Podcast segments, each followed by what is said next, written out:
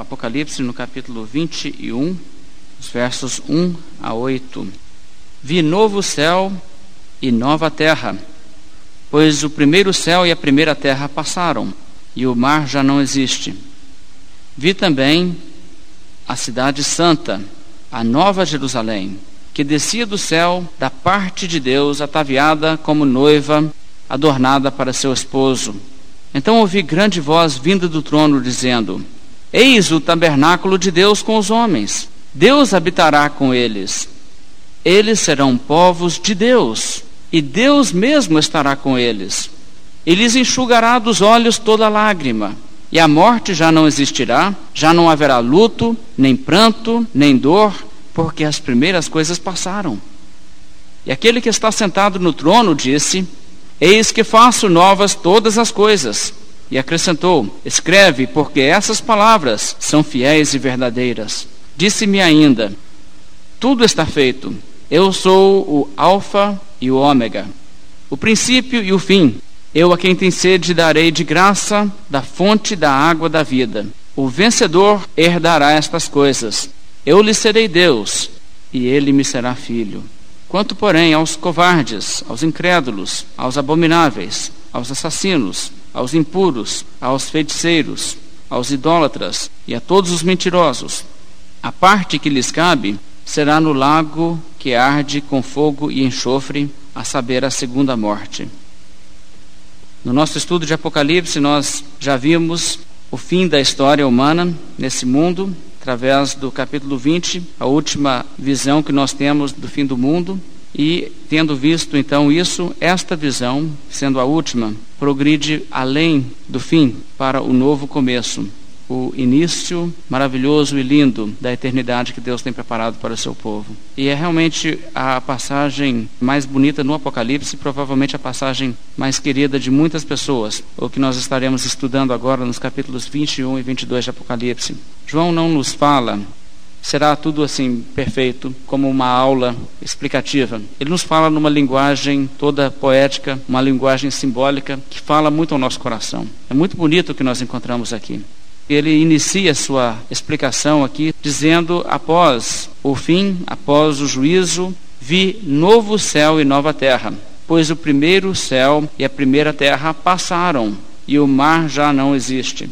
Aqui ele fala de um novo céu e nova terra, e nesse novo céu não há mar. Algumas pessoas acham isso um pouco estranho, acham o mar tão lindo. Por que, não vai haver mar nesse novo contexto? Mas, na verdade, o mar, biblicamente no Apocalipse, ele é um símbolo para aquilo que separa, aquilo que cria incerteza nos homens, porque não se sabe o que pode chegar pelo mar. E então as pessoas usam o mar como símbolo daquilo que transmite insegurança e que transmite também a separação. Mas João aqui diz que ele viu novos céus e nova terra na sua visão. E eu acredito que João, tendo a sua visão ali em Patmos, deve ter ficado tão emocionado a essa altura. Ele deve ter visto essas coisas que Deus começou a mostrar, da glória eterna que Deus tem preparado para os seus. E ele deve ter ficado como que fora de si, não sabendo se conter, entendendo aquelas coisas que o Senhor estava lhe revelando para relatar na Bíblia. E muitas vezes, irmãos, nós falamos do céu. Nós falamos, nós cantamos também muitos hinos sobre o céu e falamos de ir para estar com o Senhor no céu e ficar para sempre no céu. Mas sabe, realmente, quando nós olhamos a Bíblia, o céu, o paraíso que existe no céu junto com Cristo, para onde o Senhor Jesus Cristo subiu após sua ascensão e onde estão as almas daqueles que partiram em Cristo. O céu é o estado intermediário dos salvos. O céu não é o destino eterno. E nós não vamos ficar para sempre no céu. Isso é uma forma equivocada de se expressar, embora nós falamos muito dessa forma e também colocamos isso em muitos dos nossos hinos. A Bíblia não usa essa maneira de falar. A Bíblia nos fala que o cristão que parte desse mundo, morrendo, ele vai para o céu. Mas no dia da volta de Cristo, ele volta com Cristo, ele é ressuscitado e após o juízo, ele entra a herdar o que a Bíblia chama que novos céus e nova terra. E quando nós falamos de novos céus e nova terra, às vezes eu tenho conversado com pessoas sobre isso. Algumas pessoas perguntam: então nós vamos viver aonde? Nos novos céus ou na nova terra? É um pouco engraçado falar assim, porque veja bem, quando Deus criou originalmente, Ele criou o quê? Ele criou os céus e a terra. E nós moramos aonde? A terra é o contexto para a habitação do homem. E Deus criará, após o juízo, um contexto para a nossa habitação chamado novos céus e nova terra na Bíblia. E isso não será uma habitação para almas incorpóreas será uma habitação para um corpo ressurreto. Será tão material quanto este mundo, só que será um mundo perfeito, um mundo onde habita justiça, um novo mundo, novos céus e nova terra. E existe também um pouco de debate, às vezes, entre as pessoas sobre como é essa nova terra, como é esse novo céu em relação ao velho céu. Porque João aqui diz no verso 1: Pois o primeiro céu e a primeira terra passaram. Aquilo que Deus criou lá em Gênesis, estes passaram. E ele diz: agora ele viu novos céus e nova terra. Bem, a palavra que é usada aqui no grego para nova, novo céu e nova terra, a palavra kainos, é uma palavra que tem sua ênfase sobre um novo tipo, uma nova qualidade de céu, uma nova qualidade da terra. E algumas pessoas têm entendido com isso que isso envolve então uma reforma deste mundo que nós conhecemos hoje, fazendo com que este mesmo planeta seja um planeta novo, mas o mesmo planeta, transformado, rejuvenescido. E outros têm entendido que o planeta será destruído juntamente com todos os elementos desse universo material que Deus criou, tudo deixará absolutamente de existir. E então haverá uma nova criação do nada, ex nihilo, como diz né, o termo latim, que fala da primeira criação quando Deus criou do nada.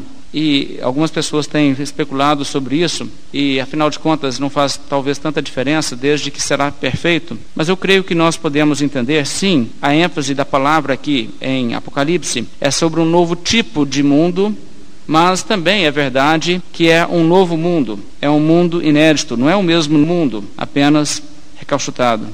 É um mundo absolutamente novo, criado do nada. E eu entendo dessa forma como alguns outros intérpretes também entendem, por causa do que ele fala aqui: o primeiro céu e a primeira terra passaram. Veja como ele faz uma quebra.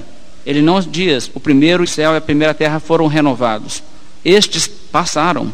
Também você encontra no capítulo 20 de Apocalipse, verso 11: Vi um grande trono branco e aquele que nele se assenta, de cuja presença fugiram a terra e o céu, e não se achou lugar para eles. Veja que eles fugiram da própria presença de Deus não estão mais em existência, o primeiro céu e a primeira terra. Vamos olhar em 2 Pedro, no capítulo 3, e vamos observar como Pedro descreve o fim do mundo na volta de Cristo. E você se lembra, por exemplo, Jesus Cristo falou dessa maneira, ele disse: Passará o céu e a terra, porém as minhas palavras não passarão. Ele diz: Passará o céu e a terra. Essas coisas vão definitivamente passar, vão deixar de ser, mas suas palavras não. 2 Pedro, capítulo 3, a partir do verso 10. Virá, entretanto, como ladrão o dia do Senhor, no qual os céus passarão com estrepitoso estrondo, e os elementos se desfarão abrasados.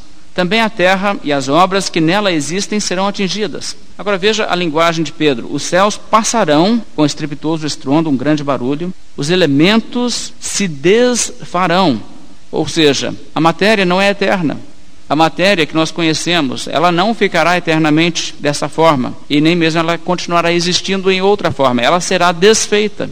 O que ele diz é que tudo que existe na terra, no céu, será atingido neste dia. O verso 11: Visto que todas as coisas hão de ser assim, veja bem, desfeitas. Deus fez e ele vai desfazer.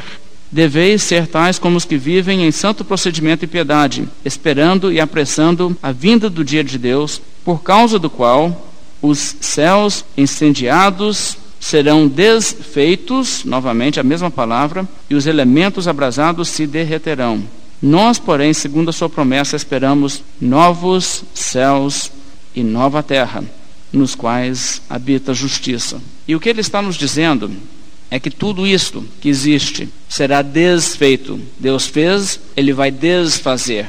E então ele fará novos céus e nova terra. Isso é o que a Bíblia está nos mostrando nessas passagens sobre a realidade dos novos céus e nova terra. Será uma criação absolutamente nova, uma criação perfeita, uma criação que nunca será maculada pelo pecado. Não será uma coisa que poderia se dizer: "Ah, foi aqui que houve aquele assassinato, foi aqui que teve aquela casa de prostituição". Será um lugar totalmente perfeito, onde nunca houve a mácula de qualquer transgressão da lei de Deus. Nós podemos ver, por exemplo, o Salmo 102. Veja como diz o Salmo 102, verso 25. Aqui ele fala da criação. Em tempos remotos lançaste os fundamentos da terra. Os céus são obra das tuas mãos. Eles perecerão, mas tu permaneces.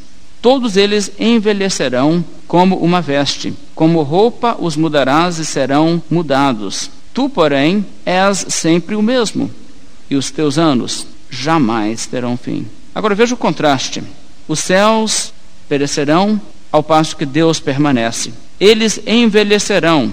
Quando o homem pecou, Deus amaldiçoou essa criação. Isso não foi uma maldição que atingiu somente o homem, atingiu toda a criação, atingiu a vida animal, a vida vegetal, atingiu os próprios elementos inanimados, tudo foi atingido e tudo foi sujeito à futilidade, Paulo nos diz em Romanos. Por isso que este mundo é um mundo, como nós dizemos, um mundo imperfeito. Um mundo onde as coisas estragam, quebram, enferrujam, se tornam coisas que nós precisamos de descartar. E tudo nesse mundo é assim. E este mundo amaldiçoado, a Bíblia diz, ele envelhece, ele perecerá, e o texto nos diz aqui no verso 26 que como veste será também mudada. Veja bem, como roupa os mudarás e serão mudados. Quando nós mudamos uma roupa, nós não pegamos a mesma roupa e damos uma melhorada naquela roupa. É porque aquela roupa envelheceu e ela já não nos serve mais, então nós descartamos aquela e a substituímos por uma nova. E o contraste aqui nessa passagem nos diz que enquanto Deus continuará para sempre, a criação que ele fez, o mundo, deixará de existir, será extinta. Então haverá uma diferença entre Deus, que é eterno, e o mundo que não é. Veja em Hebreus capítulo 1, verso 10. Ainda, no princípio, Senhor, lançaste os fundamentos da terra. Os céus são obra das tuas mãos. Eles perecerão, tu, porém, permaneces. Sim, todos eles envelhecerão qual veste. Também qual manto, o que, que vai acontecer? Os enrolarás e como vestes serão igualmente mudados. Quer dizer, Deus vai pegar esse universo que ele criou e ele vai fazer igual se faz com uma roupa velha que não se deve usar mais. Você enrola e descarta e substitui por uma roupa nova. E é isso que Deus vai fazer com este universo.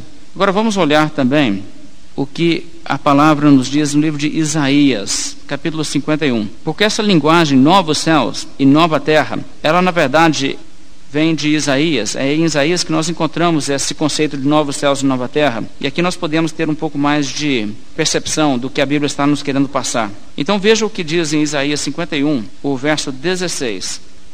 Ponho as minhas palavras na tua boca e te protejo com a sombra da minha mão para que eu estenda novos céus, funde nova terra e diga a Sião: Tu és meu povo. Aqui você encontra esse conceito, Deus fundando novos céus e nova terra. O capítulo 52 de Isaías, o verso 1. Desperta, desperta, reveste-te de tua fortaleza, ó Sião. Veste-te das tuas roupagens formosas, ó Jerusalém. Cidade santa, porque não mais entrará em ti nem incircunciso, nem imundo. Isso também é o que nós estamos encontrando lá em Apocalipse. A Jerusalém revestida, adornada, e não sendo nunca mais tocada por aquilo que é imundo. Mas continue olhando agora em Isaías 65. E no capítulo 65, nós temos muita explicação sobre o estado eterno aqui. Verso 17: Pois eis que eu crio novos céus e nova terra. Veja bem, crio essa é a palavra, uma criação. É uma coisa que Deus cria aqui. Como Deus no princípio criou os céus e a terra. Aqui Deus cria novos céus e nova terra. E não haverá lembrança das coisas passadas. Jamais haverá memória delas. Mas vós folgareis e exultareis perpetuamente no que eu crio. Veja, numa nova criação que Deus faz porque eis que eu crio para Jerusalém alegria e para o seu povo regozijo. Capítulo 66 de Isaías diz assim, verso 22: Porque como os novos céus e a nova terra que hei de fazer estarão diante de mim, esses duram para sempre, diz o Senhor, assim há de estar a vossa posteridade e o vosso nome. Então, o que eu gostaria de enfatizar, irmãos, é que não faz sentido a Bíblia dizer dessa forma se o novo céu e a nova terra trata-se desse mesmo universo restaurado. Porque a Bíblia diz: esse passa, este não dura para sempre. Mas logo Deus diz: Mas o que eu vou fazer, esse estará aí para sempre. Então, o que nós encontramos nos leva a entender que Deus fará uma nova criação absolutamente, uma criação inédita. Agora, o que parece comprometer esse ponto de vista é o que está em Romanos 8. E vamos olhar Romanos 8, porque aqui em Romanos 8 você encontra uma passagem que tem levado muitas pessoas a entender que seria este mesmo universo de uma forma restaurada. Em Romanos 8, o apóstolo Paulo começa a falar da criação estar sobre a maldição de Deus e está ansiosa por ser liberta disto. Agora, isso é personificação, claramente. Isso é um mecanismo literário que é empregado aqui e não deve ser tomado literalmente quando Paulo fala dessa forma. Mas veja o verso 19, Romanos 8, 19. A ardente expectativa da criação aguarda a revelação dos filhos de Deus, pois a criação está sujeita à vaidade não voluntariamente, mas por causa daquele que a sujeitou, na esperança de que a própria criação será redimida do cativeiro da corrupção para a liberdade da glória dos filhos de Deus. Porque sabemos que toda a criação a um só tempo geme e suporta angústias até agora. E aqui o apóstolo Paulo fala da criação, o mundo, todo o universo que Deus criou, como suportando angústias, estando sujeito à vaidade, à futilidade, a essa frustração da sua existência, como ela é amaldiçoada por Deus, como que ansiando por ser liberta, aguardando a revelação dos filhos de Deus, aquilo que acontecerá. Agora, nós temos que entender, irmãos, o mundo não é um ser vivo, inteligente, não tem sentimentos e não está realmente aguardando nada. Isso é simplesmente uma forma literária de dizer que o mundo do jeito que está é um mundo que sofre. Mas a forma que ele está sujeito a essa degeneração clama por mudança. Mas o universo não vai saber que ele existe hoje e não vai saber que ele deixa de existir amanhã. E ninguém está perdendo nada com isso quando ele é desfeito dessa forma. Deus também não fica lesado, como se ele estivesse sendo obrigado a perder este universo. Ora, Deus fez esse universo do nada, sem custo, sem esforço, sem se cansar. E ele pode fazer outro muito melhor do que este. Ele não esgotou sua criatividade, nem seu poder e sua genialidade quando ele projetou este. E nós podemos até mesmo descobrir que tudo que nós vemos aqui nem começou a realmente exibir o potencial do que Deus é capaz de realizar. Então eu acho que nós não devemos ficar presos a esse pensamento de que este universo será restaurado e renovado, mas nós devemos entender que Deus fará uma coisa muito superior para a habitação eterna daqueles que nunca mais pecarão. Novos céus e nova terra onde habitarão justiça. Isso é o que Deus tem preparado. O que nós ansiamos, o que nós aspiramos é por esse estado o estado eterno, onde além do juízo, além da ressurreição, estando com Cristo em corpos ressurretos glorificados, herdaremos novos céus e nova terra. É isto que será o destino eterno. E vamos então olhar em Hebreus, no capítulo 2. Hebreus, em capítulo 2, eu vou olhar um pouco essa questão da expectativa bíblica do povo de Deus herdar a terra prometida. Hebreus, capítulo 2, o verso 5 diz: Pois não foi a anjos que sujeitou o mundo que há de vir, sobre o qual estamos falando. Veja essa frase: o mundo que há de vir. Há um mundo que ainda há de vir. Capítulo 11 de Hebreus, o verso 13. Todos estes morreram na fé, sem ter obtido as promessas, vendo-as, porém, de longe, e saudando-as, e confessando que eram peregrinos estrangeiros sobre a terra. Porque os que falam deste modo manifestam estar procurando uma pátria. E se, na verdade, se lembrassem daquela pátria de onde saíram, teriam oportunidade de voltar. Mas agora aspiram a uma pátria superior, isto é, celestial. Por isso Deus não se envergonha deles de ser chamado o seu Deus, porquanto lhes preparou uma cidade. Veja que aqui a Bíblia diz que estes homens de Deus aqui descritos, eles viveram nessa terra como peregrinos. Aqui não é o nosso lugar. Aqui nós ainda não chegamos na nossa herança. E os que falam dessa maneira, ele diz, estão procurando uma coisa melhor do que esta. Olha, irmãos, há muitas pessoas neste mundo que se contentam com isso e não querem nada mais do que isso. Mas há coisa melhor do que isso aqui. E para quem crer, Deus tem coisas muito superiores a qualquer coisa que o homem já imaginou. E é isso que a Bíblia está dizendo. As pessoas que rejeitam este mundo com suas ofertas vãs de prazeres transitórios de pecado, Deus tem para estes coisa melhor preparada. Estes herdarão novos céus e nova terra eles têm uma pátria superior. Capítulo 13 de Hebreus, o verso 14. Na verdade, não temos aqui cidade permanente, mas buscamos a que há de vir. Veja bem, nós não temos neste mundo um lugar que nós podemos realmente dizer: aqui é meu lar. Nós não temos isso aqui. Nós podemos dizer até no sentido, né? Eu moro é aqui. mas nós não chegamos em casa ainda. Nós buscamos a cidade que há de vir. É isto que a Bíblia está nos falando a respeito em Apocalipse 21. Essa morada eterna do povo de Deus, o estado eterno, o local que Deus fará para a habitação eterna do seu povo. E tudo que Deus promete para o seu povo se cumprirá ali. A Bíblia nos fala, por exemplo, Romanos 4, nos fala que Abraão e a sua descendência coube a promessa de ser herdeiro do mundo do novo mundo que Deus criará. A Bíblia nos fala sobre isso também nos Salmos. Vocês conhecem os Salmos que dizem, por exemplo: Os mansos herdarão a terra e se deleitarão na abundância de paz. Os justos herdarão a terra e nela habitarão para sempre. Isaías diz: Todos os do teu povo serão justos, para sempre habitarão a terra. Serão renovos por mim plantados, obra das minhas mãos, para que eu seja glorificado. Isaías também diz: farei sair de Jacó descendência e de Judá um herdeiro que possua os seus montes, e os meus eleitos herdarão a terra, e os meus servos habitarão nela. Jesus disse: Bem-aventurados os mansos, porque herdarão a terra. Mas veja, irmãos, quando ele diz isso, ele não tem em mente isso aqui que nós vemos agora. Ele está falando novos céus e nova terra. E aí sim, os justos, os mansos, herdarão a terra. Vamos olhar essa passagem em Isaías, capítulo 60. E eu gostaria que vocês notassem, porque tem a ver com o que nós estamos falando aqui. Porque quando Deus fizer novos céus e nova terra, então o povo de Deus terá sua herança. O vencedor herdará estas coisas. Esta é a herança do povo de Deus. Ninguém chegou a receber essa herança ainda. Até mesmo quem está no céu com Cristo ainda não recebeu a verdadeira herança. Isso ainda lhes aguarda. E veja o que a Bíblia diz aqui em Isaías 60, verso 21. Todos os do teu povo serão justos, para sempre herdarão a terra. Serão renovos por mim plantados, obra das minhas mãos, para que eu seja glorificado.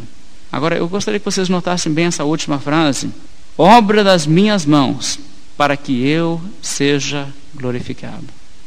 Qual é a razão de ser do povo de Deus? Porque Deus nos criou para que ele fosse glorificado. E o que nós encontramos aqui é que nós somos as obras das mãos de Deus que traremos glória eternamente para Deus. Essa é a razão de ser do ser humano. E você encontra nessa passagem essa linguagem tão linda: o povo com uma totalidade, todos sendo justos, todos santos, e, além disto, herdando a terra para sempre. Você pode fazer uma comparação do Apocalipse, do que ela passa antes e o que ela faz na sua culminação, os capítulos 21 e 22. Você vai encontrar que tudo aquilo que é prometido para o povo de Deus, como as suas bênçãos, a sua herança, essas coisas o povo realmente entra a gozar é aqui. Sim, os mortos que morrem no Senhor descansam das suas obras, mas não entram na herança até aqui, porque aqui está o melhor. E o que o texto nos fala, por exemplo, você se lembra o que Jesus prometeu às igrejas no Apocalipse? Por exemplo, ele disse: Ao vencedor dar-lhe-ei que se alimente da árvore da vida, que se encontra no paraíso de Deus. E você lê em Apocalipse no final, você encontra a árvore da vida está ali para as pessoas que estão ali com Cristo, nesse contexto. Capítulo 3 de Apocalipse, o verso 21 diz: Ao vencedor dar-lhe-ei sentar-se comigo no meu trono, assim como também eu venci e sentei com meu Pai no seu trono.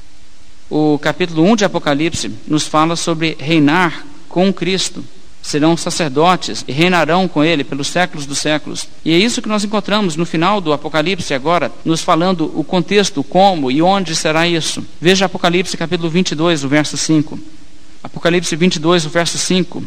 Então já não haverá noite, nem precisam eles de luz de candeia, nem da luz do sol, porque o Senhor Deus brilhará sobre eles e reinarão pelos séculos dos séculos. É aqui que nós reinaremos com Cristo, na nova terra. Reinaremos com Ele sobre a terra, a nova terra. E essas coisas a Bíblia nos apresenta como a herança do povo de Deus, as coisas que Deus tem preparado para aqueles que o amam. Aqui já não haverá maldição, as condições serão perfeitas e eternamente perfeitas. Mas uma coisa que nós queremos notar e focalizar aqui, eu não vou ter tempo de progredir muito hoje no texto bíblico em si, porque há um material aqui que nós queremos apresentar a introdução desse assunto todo, mas vamos olhar no capítulo 21 de Apocalipse e vamos focalizar um pouco os versos 1 a 4. Vi novo céu e nova terra, pois o primeiro céu e a primeira terra passaram e o mar já não existe. Vi também a cidade santa, a nova Jerusalém que descia do céu da parte de Deus, ataviada como noiva adornada para seu esposo. Então ouvi grande voz vinda do trono, dizendo: Eis o tabernáculo de Deus com os homens. Deus habitará com eles. Eles serão povos de Deus e Deus mesmo estará com eles. E lhes enxugará dos olhos toda lágrima. E a morte já não existirá, já não haverá luto, nem pranto, nem dor, porque as primeiras coisas passaram. Irmãos, a, a introdução aqui do capítulo 21 é tão poderosa. Entenda o que o, o texto está nos falando aqui. Em primeiro lugar, o verso 2. Vi também a cidade santa. Que cidade é essa? Ele chama essa cidade de Nova Jerusalém. Existe uma coisa interessante, porque a esta altura, na história, quando João teve essa visão, Jerusalém, a Jerusalém terrestre, havia sido de pouca destruída.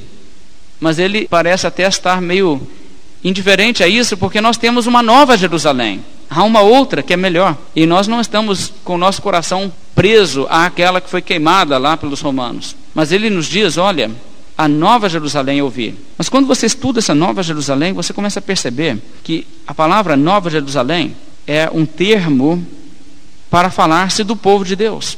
Não é uma construção onde o povo vive, é uma construção feita do povo.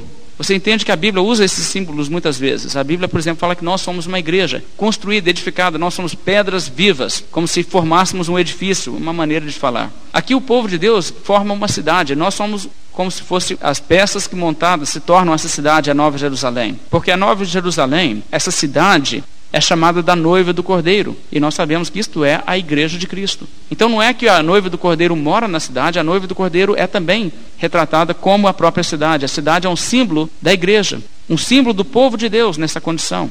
Por exemplo, Agostinho, em seu livro Cidade de Deus, ele diz assim: A Nova Jerusalém é a comunidade dos homens que vivem em obediência a Deus e que foram predestinados a reinar com Ele para todo sempre. Então aqui nós temos a cidade de Deus, a Nova Jerusalém é uma figura que simboliza o povo de Deus. E o que a Bíblia diz aqui no verso 2 é realmente incrível e tocante. João diz: Eu vi a Nova Jerusalém que descia do céu, da parte de Deus, e ela estava linda, ataviada, como noiva adornada para seu esposo. Essa cidade está agora maravilhosa e linda, representando o povo de Deus num estado de perfeição. Não que a cidade se embelezou, que ela foi adornada. Ela foi adornada pelo que Deus fez nela. Lembra que nós lemos agora em Isaías: obra das minhas mãos, para que serei glorificado nela. Aqui nós encontramos, irmãos, essa cidade representando o povo de Deus, agora revestido de virtude e de santidade, sem nenhum defeito, nem mancha, nem mácula alguma. Isto é a beleza da cidade. Isto é a beleza do povo de Deus. A sua santidade, a sua perfeição, concedida por Deus, operada e realizada neles por Deus. E a cidade então está embelezada assim porque Deus a tornou algo lindo de se contemplar pela obra que ele fez. O resultado final desta obra de Deus é fazer com que essa cidade, esse símbolo da igreja, seja, digamos assim, a sua obra-prima. Vamos olhar em Efésios, capítulo 2. Porque, sabe, irmãos, a Bíblia, às vezes traduzindo dos idiomas originais, nós não conseguimos pegar tudo, tudo que está no, no texto bíblico. E em Efésios capítulo 2, existe uma palavra aqui que simplesmente não faz justiça absolutamente ao que está no grego. Capítulo 2 de Efésios, o verso 10, diz assim: Pois somos feitura dele. Quando você diz feitura, você provavelmente imagina uma coisa feita. Não chama atenção, não é? Mas olha, o que diz aqui no grego é uma palavra que significa a obra máxima, a obra-prima de um grande artista. Nós somos a obra-prima de Deus.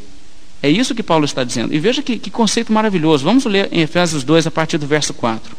Mas Deus, sendo rico em misericórdia, por causa do grande amor com que nos amou, estando nós mortos em nossos delitos, nos deu vida juntamente com Cristo. Pela graça sois salvos, e juntamente com Ele nos ressuscitou e nos fez assentar nos lugares celestiais em Cristo Jesus, para mostrar, agora veja só, para mostrar nos séculos vindouros a suprema riqueza da sua graça em bondade para conosco em Cristo Jesus. Nós somos escolhidos para ser vasos de misericórdia, aqueles nos quais Deus exibe a sua graça, onde Deus mostra as suas virtudes todas, a sua bondade para conosco. E ele então exibirá eternamente. Veja o que eu fiz. Veja. Mais do que os anjos. Veja estes. Estes foram pecadores e estes foram redimidos e se tornaram agora conformes à imagem de Cristo. Isto, irmãos, é a obra-prima de Deus. E então ele continua, o verso 8: Porque pela graça sois salvos mediante a fé, isto não vem de vós, é dom de Deus, não de obras, para que ninguém se glorie, pois somos feitura dele, somos a sua obra-prima, sua realização, digamos assim, máxima, criados em Cristo Jesus para boas obras, as quais Deus de antemão preparou para que andássemos nelas. Agora, pensar, irmãos, que é isto que Deus tem planejado é emocionante. Vamos olhar, irmãos, em Isaías capítulo 62. Não há outra reação para isso, irmãos, do que nos colocar diante de Deus em toda gratidão e dizer graças ao Senhor, porque isso o Senhor desejou fazer, porque essa bondade o Senhor resolveu mostrar para conosco, porque não há motivo que nós poderíamos dizer em nós o Senhor achou motivo para fazê-lo, a não ser nele mesmo. E nisto está também a sua glória, a glória da sua graça o capítulo 62 de Isaías, o verso 5, veja o que a Bíblia diz aqui. Porque como o jovem desposa a donzela, assim teus filhos te desposarão a ti. Como o noivo se alegra da noiva, assim de ti se alegrará o teu Deus. Agora, isso aqui é uma coisa absolutamente fantástica.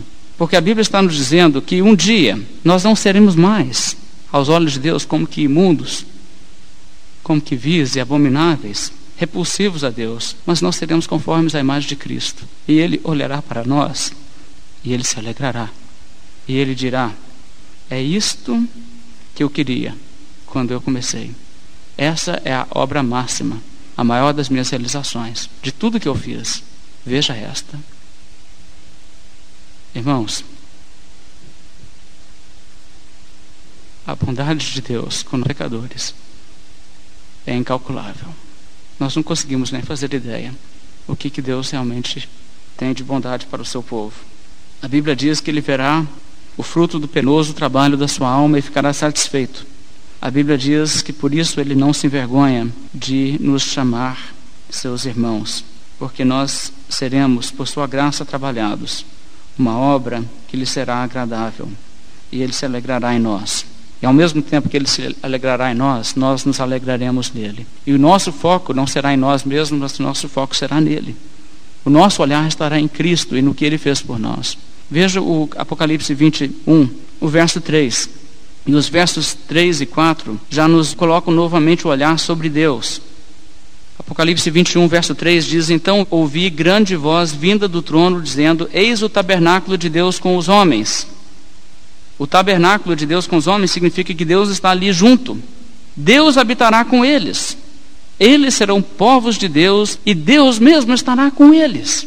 Veja a ênfase, a proximidade. Deus junto conosco. E irmãos, é isto que é a maravilha da eternidade do cristão. Que ele estará ali com comunhão íntima, junto com Deus. Veja o verso 7. O vencedor herdará estas coisas, eu lhe serei Deus e ele me será filho. Veja a intimidade aqui, a proximidade que nós encontramos. É interessante, irmãos, que o povo de Deus coloca o seu olhar sobre Deus. Ele estará presente conosco, acessível, e não haverá mais nenhuma separação.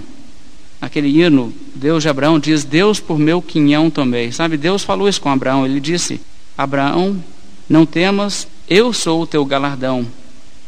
Já pensou? Deus como galardão? A Bíblia diz que os justos os limpos de coração, aliás, verão a Deus. E é isto, irmãos, que é a glória e a maravilha do estado eterno do povo de Deus, a proximidade do nosso Criador, de poder viver com Ele e estar ali com Ele em santidade. Certo puritano escreveu: Se eu chegar no céu e Cristo não estiver lá, não quero ficar no céu. Porque Cristo é toda a glória. Cristo é o centro de todas as coisas. Ele é aquele a quem nós amamos, não tendo visto. Nós não queremos tanto o que Ele vai nos dar, nós queremos realmente estar com Ele. Irmãos, há um hino que diz: Meu rei é que fascina mais que os dons que dá, mais do que a minha coroa, mais que o meu próprio lar. Em suas mãos furadas porei o meu olhar, pois é Ele toda a glória no celeste lar. A glória do céu e a glória dos novos céus e nova terra é o Senhor Jesus Cristo. É estar ali em intimidade, em comunhão com Deus. Sabe, irmãos, uma coisa que eu sempre noto no estado eterno inventado pelas seitas e as religiões falsas. Porque é sempre uma coisa muito assim focalizada em si. Você pode notar isso. As falsas religiões, por exemplo, elas não pregam uma eternidade onde a vida eterna é estar ali em comunhão íntima com o Criador, mas elas pregam uma coisa onde quase como você fosse emancipado de Deus. Pense, por exemplo, no caso dos mormons. O paraíso que os mormons almejam é sair daqui onde esse Deus está para ter o seu próprio planeta. Budistas acreditam numa espécie de se tornar totalmente livre de existência. A nirvana, você deixa de, de ter qualquer sentimentos e pensamentos. Os muçulmanos têm esse tipo de paraíso, que é um paraíso sensual. Um paraíso para as pessoas focalizarem em si mesmas. Isso é o prazer. E o foco não está no Criador. Mas aqui em Apocalipse 22, os versos 3 e 4. Veja o que a Bíblia diz aqui é o foco do paraíso eterno do povo de Deus. Nunca mais haverá qualquer maldição, nela estará o trono de Deus e do Cordeiro. Aí está o que é precioso, irmãos. Deus está ali. Nela estará o trono de Deus e do Cordeiro.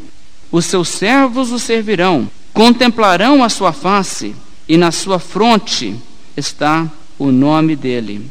Irmãos, eu, eu, vejo muito isso, sabe? As pessoas que não têm nenhum amor por Deus, mas são religiosas. Eles entendem alcançar a vida eterna e a salvação mais ou menos assim. Agora eu já consegui o que eu queria pegar de Deus.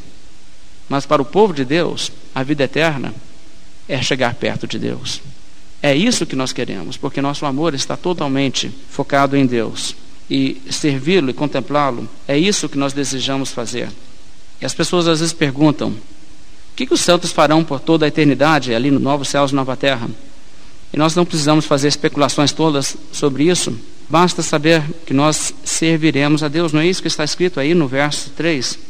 Os seus servos o servirão. É isso que nós faremos. Nós serviremos a Deus. Nós adoraremos a Deus e nós faremos a sua vontade. E nós não teremos nenhum impedimento em fazer plenamente a sua vontade. Agora, irmãos, como seres humanos perfeitos que seremos, imortais, glorificados, sem qualquer mancha de pecado, até mesmo sem qualquer efeito do pecado sobre nossas mentes e sobre nossos corpos. Nós seremos capazes de expressar nossa gratidão a Deus de formas que farão com que tudo que nós temos feito nesse mundo até hoje parecer coisa de criança.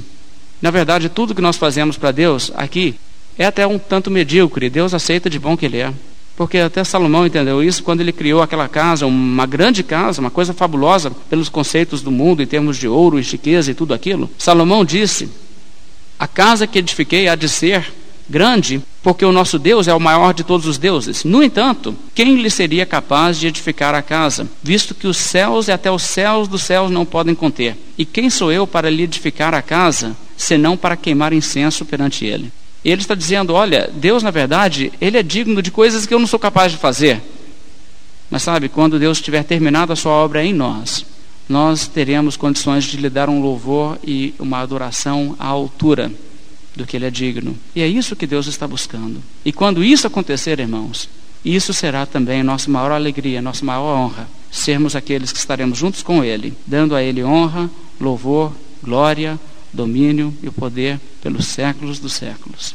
Amém. Vamos nos colocar de pé, fazer uma oração, encerrando nossa mensagem dessa noite. Senhor nosso Deus, quando nós pensamos, ó Deus, sobre aquilo que o Senhor tem preparado, aquilo que o Senhor está conduzindo, Deus, a história para realizar, nós nos maravilhamos, ó Deus, e nós ficamos realmente encabulados de pensar que nós pudéssemos ser escolhidos pelo Senhor para ser incluídos num plano tão grandioso, para sermos, ó Deus, a tua obra, a tua feitura, a tua obra-prima, para trazer a glória ao Senhor. Mas, Senhor Deus, saber, ó Deus, disso nos enche os corações de gratidão, nos enche de admiração e nos faz, ó Deus, entender que o Senhor é mais maravilhoso do que qualquer um de nós é capaz de compreender. Mas, ó Deus, sempre buscaremos de compreender melhor. E quanto mais, ó Deus, nós conhecemos, mais nós nos fascinamos e mais, ó Deus, nós te adoramos. E por isso, ó Deus, nós te expressamos hoje, ó Deus, uma forma tão humilde nossa gratidão e nossa adoração, ó Deus, em nome do Senhor Jesus. Amém.